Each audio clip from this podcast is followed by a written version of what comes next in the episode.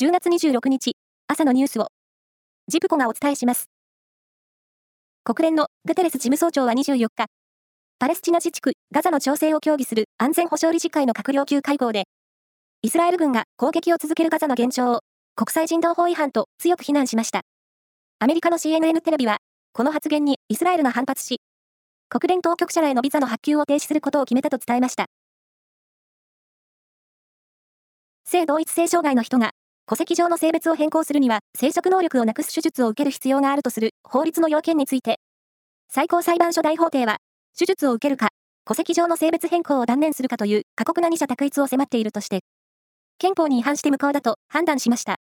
法律の規定を最高裁が憲法違反と判断するのは戦後12例目で、国会は法律の見直しを迫られることになります。三重県津市では、救急車が現場に到着するまでの間に、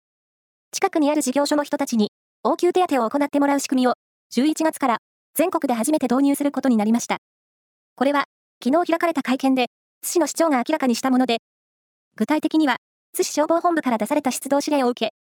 事前登録した事業所の担当者が AED などで救命作業を行ったり、大規模災害発生時の避難誘導などをしたりするということです。まずは来月に津中央郵便局の14人が登録する予定で、令和8年度までには100人程度に増やしたい考えです。共同通信によりますと、韓国の警察は、昨日、男性アイドルグループ、ビッグバンのメンバーの G ドラゴンさんが、違法薬物を使用した疑いがあるとして捜査を進めていると明らかにしました。韓国の芸能界では、映画、パラサイト、半地下の家族などに出演した俳優の、イ・ソンギュンさんへの違法薬物使用の疑いが強まっているなど、有名人の薬物疑惑が相次いで浮上しています。プロ野球、中日ドラゴンズは、今日の夕方から行われるドラフト会議で、社会人野球エネオスの強打者、渡来隆樹選手を1位で指名する方針を決めました。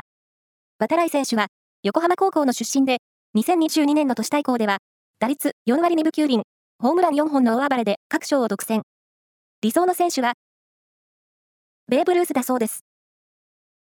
以上です。